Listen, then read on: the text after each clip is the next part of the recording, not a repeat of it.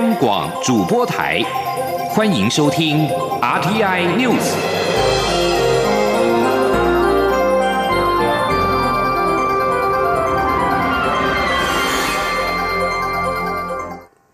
各位好，我是主播王玉伟，欢迎收听这节央广主播台提供给您的 RTI News。今天是二零一九年三月十九号，新闻首先带您关注。行政院前院长赖清德十八号北上完成民进党内总统初选登记，将挑战现任总统蔡英文。民进党立委陈明文等人在脸书声援表态支持蔡总统，并且将在今天举行记者会，强调民进党一定要团结，保护台湾的民主，支持蔡英文总统连任。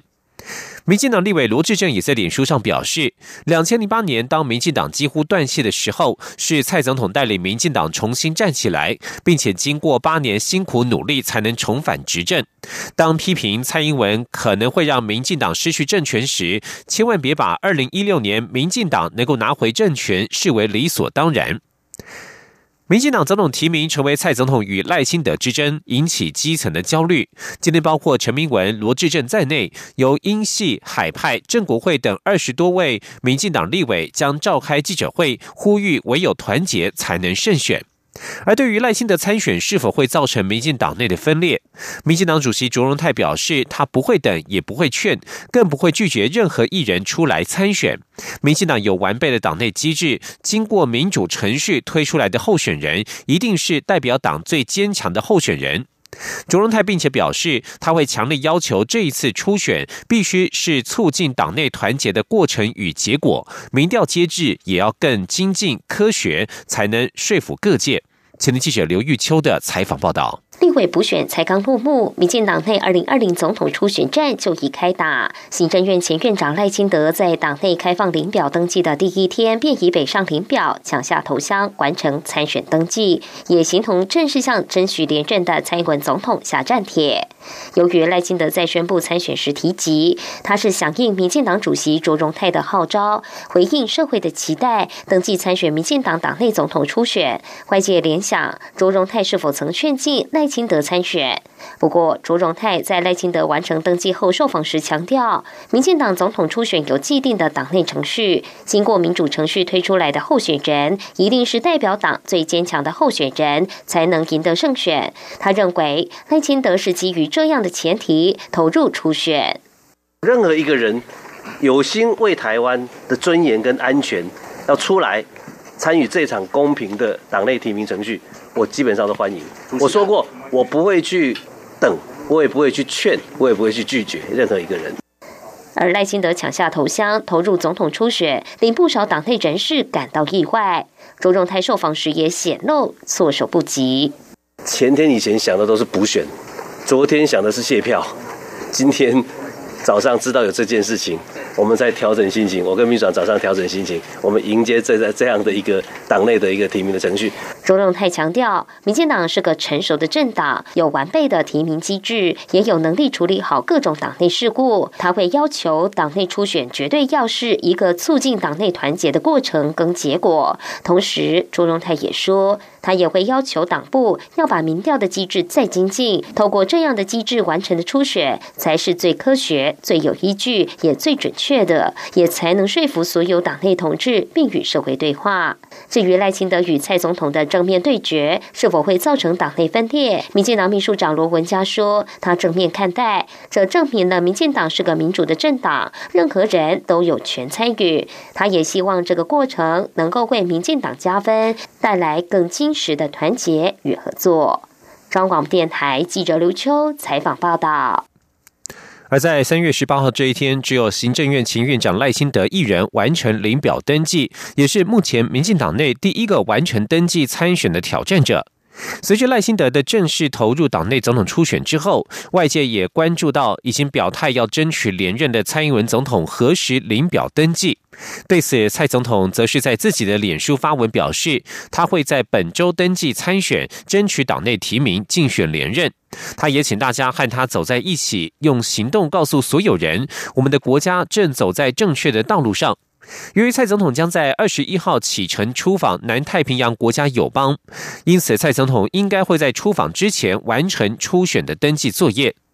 而根据民进党中常会通过的总统初选时程，三月十八号至二十二号初选领表登记，四月二号总统初选协调截止，四月四号到四月九号举办总统初选证件发表会，四月十号到四月十二号举办总统初选民意调查，中指会四月十七号将会公告总统初选候选人的提名名单。而对于赖清德登记参与民进党内总统初选，国民党发言人欧阳龙表示，希望民进党能够良性竞争。国民党对于赖清德参选不能智慧，但希望赖清德既然要参选总统，就要清楚说清楚两岸立场，不能够再模糊下去。今天记者刘品熙的采访报道。行政院前院长赖清德十八号上午赴民进党中央登记参与总统党内初选。对此，国民党发言人欧阳龙受访时表示：“这是民进党内部初选，国民党希望不论谁去领表登记，未来由谁出现担任民进党总统候选人，民进党都能良性竞争。”欧阳龙指出，对于赖清德要参选，国民党不能智慧，但赖清德一直表明自己是务实的台独工作者，而总统负责的就是两岸国防与外交事务。既然赖清德要参选，就应该清楚表明政治倾向与两岸立场，告诉民众未来要把台湾带往什么方向。他说：“今天你你你要去竞选总统，你有可能当选总统的时候。”你所负责的就是两岸国防外交。那如果说你是一个台独工作者的话，那你今天要去选，你不是就是就是告诉大家说我要台独吗？如果是这样子，我们画成等号的时候，那你不是就等于把两岸置于危险的境地了吗？你今天领导人，你用这样子的的态度说我就是这样的时候，那台湾人民要怎么看呢？至少要告诉大家我要干嘛，那我们才能决定投不投你票啊。至于赖清德参与民进党党内初选，未来一旦出现，是否会冲击国民党的选情？欧阳龙强调，国民党会照既定的初选期程，一步一步往前走，求取最大公约数，找出最有胜选机会以及大家最能接受的人，代表国民党参选。香港记者刘聘熙在台北的采访报道。对于赖清德登记参加初选，国民党主席吴敦义十八号接受网络媒体专访时表示，他并不惊讶，只是没有想到这么快。至于外界批评国民党面对二零二零总统大选似乎没有人才，只知道推高雄市长韩国瑜，吴敦义表示，如果有其他候选人的民调胜过国民党的人选，国民党还有一张牌，这张牌不打不就是愚蠢了吗？而至于已经表态角逐国民党总统初选的新北市前市长朱立伦办公室，则表示，他们要请赖清德与蔡英文总统先就特赦前总统陈水扁的议题辩论之后再说。而至于正在美国访问的台北市长柯文哲，十八号表示，对于赖清德参加党内总统初选，他说放轻松往前走，每天都有不可预测的事情发生。至于是否加深他选总统的动力，柯文哲说他的心情还蛮平静的。柯文哲在十七号曾经表示，做该做的事情，剩下的交给天决定。若是届时他前往登记参选，就是会选；如果没有登记，就是不选，不用特别紧张。继续关注的是财经消息，关注的是环保议题。空气污染防治法在去年修正，将罚还的上限由新台币一百万元提升至两千万元。环境保护署在十八号预告相关财法准则修正草案，将违规情节重大者增列为应处罚还计算公式的因子之一。空气污染防治法二零一八年八月一号修正公布，为了遏阻不法行为，将罚还上限大幅提高，由一百万元提升至两千万元，同时也调降了部分条文罚还下限，以符合比例原则，包括了露天燃烧行为罚还的下限从五千元调降至一千两百元等等。而根据空污法第九十六条第一项的规定，违规情节重大者包含未经合法登记或许可之污染源，经处分之后谎报停工改善，限期改善仍继续违法，大量排放空气污染物，严重影响附近地区空气品质等等。环保署强调，违反空污法规定的罚则很重，包括刑罚及行政罚。除了罚还之外，如果还有不法利得，目前也正在修法，将予以追缴。希望大众依规定做好空气污染防治的工作。财经消息：经济部十八号召开电价费率审议委员会，一如先前经济部所抛出的主张，由于国际能源价格预估走势较去年低，因此决议四月份新版电价将不做调整，维持平均每度新台币二点六二五三元。这是自从去年四月电价调涨百分之三之后，连续两次动涨。今天央广记者谢嘉欣的采访报道。经济部日前罕见的在电价审议委员会前发布新闻稿，强调将在审议四月新电价时主张不做调整，引起外界瞩目。经济部十八号召开电价费率审议委员会，尽管比预定结束时间晚了一小时，最终仍是拍板四月电价不予调整。经济部说明，此次不调整的关键，是因为影响电价的主要成分——燃气与燃煤成本。就委员会掌握的资讯，如美国能源部能源资讯署预测，今年布兰特原油价格为每桶六十一美元；麦格里银行预测今年煤价每吨七十七美元，都较台电自行推估的成本来得低。另一方面，当前国际景气看淡，若电价调涨，恐带动物价寒涨，一去不回。因此决议不做调整，待下次讨论再视能源价格实际走向来做检讨。经济部能源局长林全能说：“那物价一旦上去的时候，就没办法像电价这样子把它拉下来。所以委员会在讨论的过程当中非常的谨慎。那因为这次是推估，所以我们让电价维持在去年所调整的一度二点六五三。我们在观察整个的一个燃料的状况，然后在十月的时候做更适当的一个处理。”经济部次长曾文生也提到，若依照目前国际能源价格趋势，在不考虑区域政治因素，单就经济面评估下。十月应该没有涨价压力，但届时仍要视实际情况做检讨。另外，由于台电目前有累计亏损，依规定合理利润可达百分之五。此次会议也由十三项指标去评比台电去年的营运绩效，结果都在八十分标准之上。因此，委员会决议将提拨电价平稳基金三百六十三点九八亿元给台电填补亏损。提拨后，电价平稳基金将剩下约四百一十六亿元。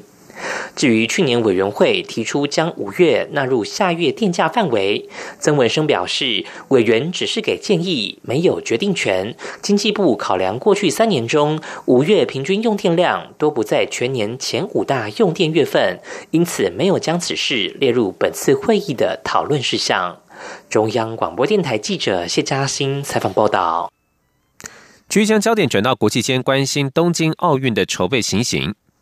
中华奥林匹克委员会顾问孙立群十八号参加东京奥运组织委员会所举办的第五次国家奥委会公开日活动，考察奥运场馆等筹备进度。他在受访时表示，担心台湾最后能分到的票很少。孙立群表示，这是冬奥组织委员会第五届举办公开日的活动，也是他第三次参加，参观了比赛场馆的状况。很开心，场馆工程都如期实施。十八号造访了多处场馆，从选手村到运动场馆都颇具规模。而被问到台湾要参加奥运，目前遇到最大的问题是什么时候？孙立群表示，东京离台湾实在是太近了，台湾人非常喜欢来日本。开幕时有非常多的赛事，一定是一票难求。而主场馆只有六万八千个座位，台湾最后分到的可能只有五十张左右，大部分人应该是买不到票，这是让中华奥会最担心的事情。他还表示，另外一个问题是，奥运举办期间的旅馆差不多都快要被订光了，选手届时的交通与住宿，以及支援团体的住宿可能会有些问题。目前已经拜托驻日代表处及侨界大力协助寻找住的地方，不管是旅馆、民宿，甚至是宗教活动的地方，中华奥会都还在伤脑筋。同样是体育消息，美国职棒大联盟日本海外开幕战热身赛，西雅图水手十八号与日本职棒东京读卖巨人交手，水手队日籍外野手铃木一朗守备时秀出了镭射间的美技，掀起东京巨蛋这两天的最高潮。水手队海外开幕战热身赛与读卖巨人交手，继十七号之后，十八号东京巨蛋再度掀起铃木一朗旋风。日本媒体称这是一伊朗剧场，全场关注伊朗的举手投足。十八号，铃木一朗先发打第九棒，最终三个打数没有安打。热身赛至今已经二十四个打数没有安打的表现，对此他感到相当遗憾。不过，四十五岁铃木一朗十八号在三局下展现镭射间的守备美技，全场欢声雷动。当时是巨人队洋将葛瑞罗遭到触身球保送，靠补翼上到二垒，田中俊太敲出右外野方向的飞球，而铃木一朗在接杀之后直接长传三垒，阻止垒上跑者再向前推进。日本媒体报道写道：“伊朗的肉体所被赋予的武器并没有衰退。”巨人队总教练袁成德看到之后也不禁掌鼓掌的说：“像铃木一朗这样的年纪，手背力和跑的能力都没有衰退，真的相当厉害。”这里是中央广播电台。是阳光穿透了世界之窗，是阳光环绕着地球飞翔。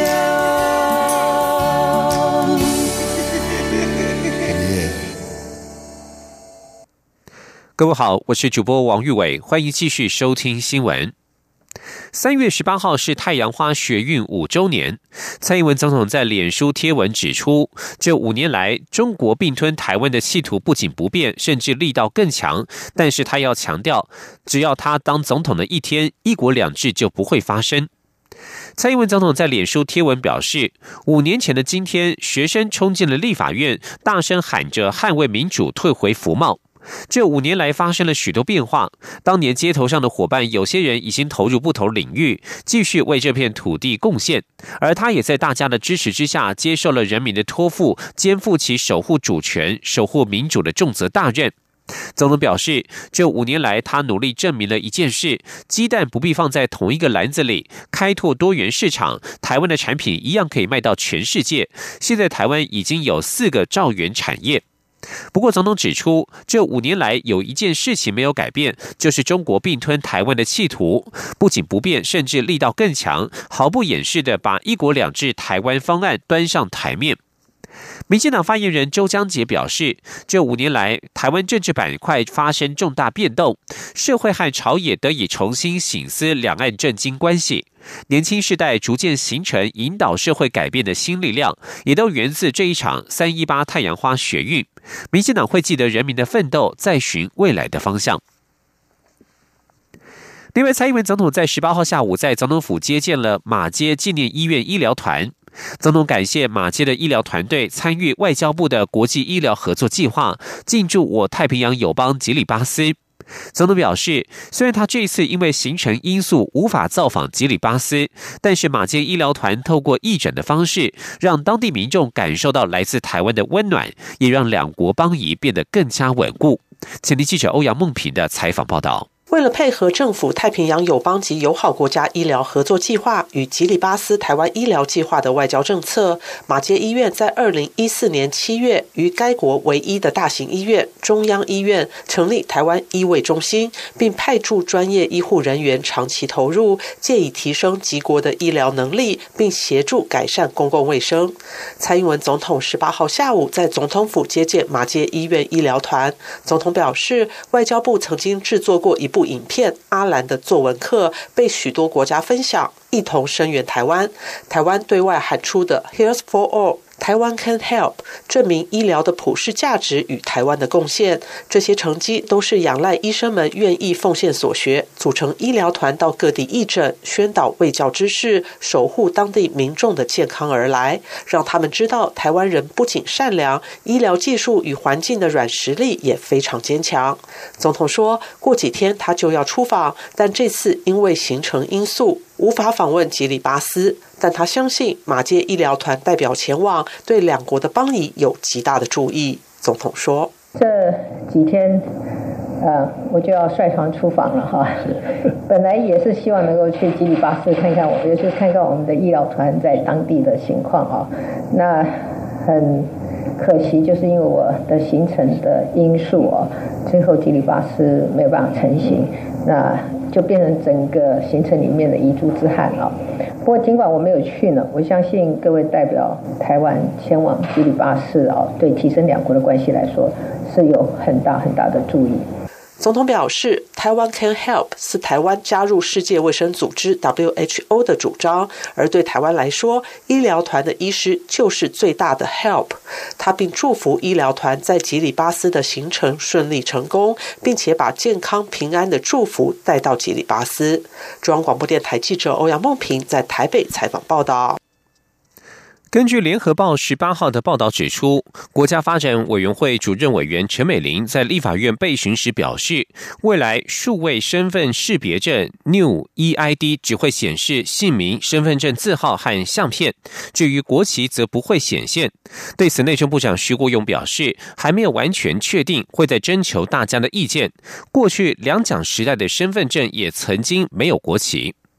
徐国勇在受访时表示，两蒋时代的身份证曾经没有国旗，而现在的身份证则是有国旗，目前都还在演绎当中，还没有确定。距离换发新式的身份证还有一段时辰，会多收集大家的意见。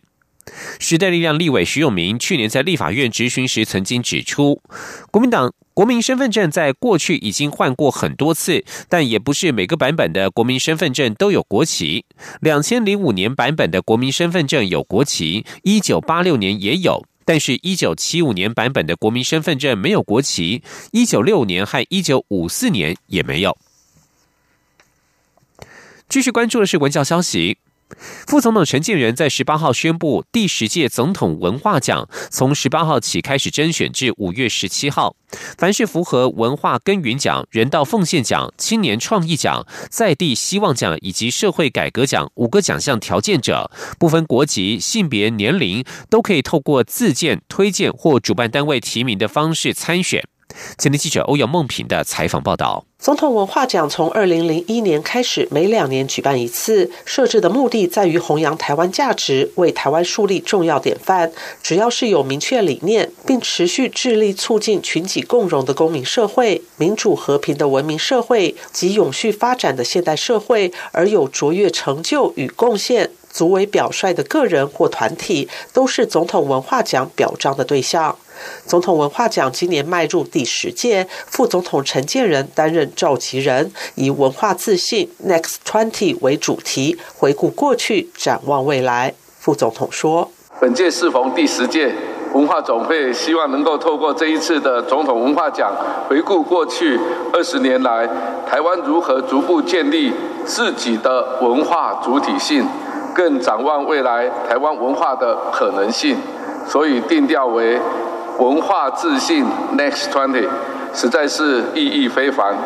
总统文化奖共分为五个奖项类别，文化耕耘奖为奖励在艺术领域中辛勤创作，并以其专业积极推动参与社会关怀、人文启蒙等活动者；人道奉献奖是奖励长期从事社会公益、致力弥平社会落差、落实人道主义精神者。青年创意奖是针对四十岁以下展现新时代创意文化、具有颠覆与创新的思维与实践、具有卓著影响的青年。在地希望奖是奖励长期投入参与式社区耕耘、从事地方文化保存、生态保育、空间改造、特色产业或社区照护等相关工作且有具体成效者。社会改革奖则是奖励长期致力于推动社会改革、倡议社会进步价值。提出解决方案，对台湾社会发展具有重大贡献者。甄选时间从三月十八号到五月十七号，只要是符合条件者，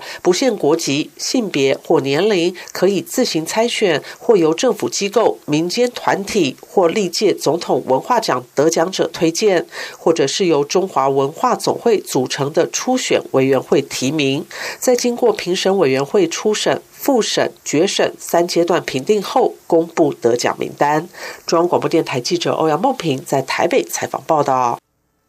继续关注的是文艺活动与大自然的结合。从台北木栅老泉山剧场走上世界舞台的悠人神谷，今年五月将走进宜兰丽丽马告生态园区明池湖，以作品《听海之心》为全为全新规划的明池水剧场单纲开幕演出，带领民众在宁静远山与湖水间感受不一样的剧场体验。现在央广记者郑祥云、江昭伦的采访报道。悠人神谷三十多年来走遍世界五大洲三十二个国家，踏遍各式舞台。今年五月，他们将第一次尝试走入湖中击鼓，以自然互动的方式融入宜兰名池之水，现演经典作品《听海之心》。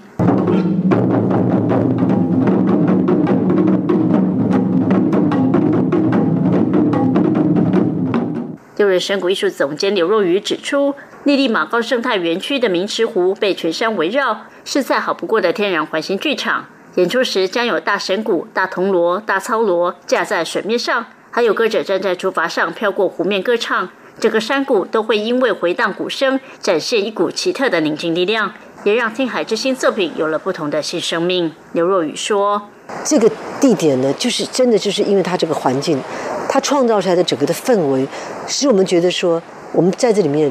要做到一件事情，就是我前面讲的，寻找到安静的力量。它真的是安静的。”幽人真鼓就在自己的宁静中击鼓嘛，所以鼓声虽然大，可能人心是安静的。丽丽观光集团董事长蔡宗义表示，这次选择与幽人神鼓合作，目的是希望借由结合台湾美丽的山水以及一流的表演团队，让台湾之美被世界旅客看见。蔡宗义说：“那我想，只要好的地方、美丽的地方，那国际级的团队进驻，可以把旅游跟艺术做结合，那这样对观光客来讲。”是最容易感动，而且最容易记忆的地方。好，那这样的行程旅程，我相信一定可以吸引国际人客来台湾。优瑞神谷预计五月十号到十一号在明池水剧场进行开幕三场演出，接下来则会与丽丽观光集团合作，培训宜兰当地成员，为明年明池水剧场闭幕剧演出做好准备。中国面台记者郑祥云、张昭伦台北采访报道。继续关心国际消息。美国代理国防部长夏纳汉十八号表示，他已经向国会提交一份可以削减军事建设预算项目的表单，用来协助在墨西哥边界筑墙。美国总统川普上个月宣布一项国家紧急状态，以便绕过国会，取得他所承诺的主场经费。这项紧急状态将准许川普政府在必要时动用来自军事建设预算的资金。然而，这一项国家紧急状态令十四号遭到参议院撤销，包括他所属的共和党参议员也投下赞成票。为此，川普十五号首度动用否决权，推翻国会撤销国家紧急状态。而这一份超过二十页的文件当中，涵盖截至二零一八年十二月三十一号尚未获得拨款的所有项目，名单当中包括西点军校的一处公墓，以及位于南韩的一处指挥与控制设施。然而，这份清单不太可能让国会满意。众议院拨款委员会民主党主席罗伊的发言人霍兰德尔表示，这份清单是完全不够的，这只是在告诉国会他已经批准了哪些项目。这看来不过是另外一种拖延策略，目的在于拖延川普宣布紧急状况的政治后果。即将焦点转到荷兰。荷兰中部城市乌德勒支的路面电车十八号发生一起枪击案，导致三人丧命。当地警察局长指出，警方已经逮捕枪击案的嫌犯。乌德勒支警察局长劳伯范布里在记者会上表示，刚得知嫌犯已经被逮捕。荷兰警方稍早指出，他们正在寻找土耳其出生的三十七岁嫌犯塔尼斯，并且公布了他的照片。而在此同时，安纳是安纳杜鲁新闻社引述塔尼斯的亲人报道说，家庭纠纷导致他在路面电车上对一位亲人开枪，连带伤及挺身调解的其他人。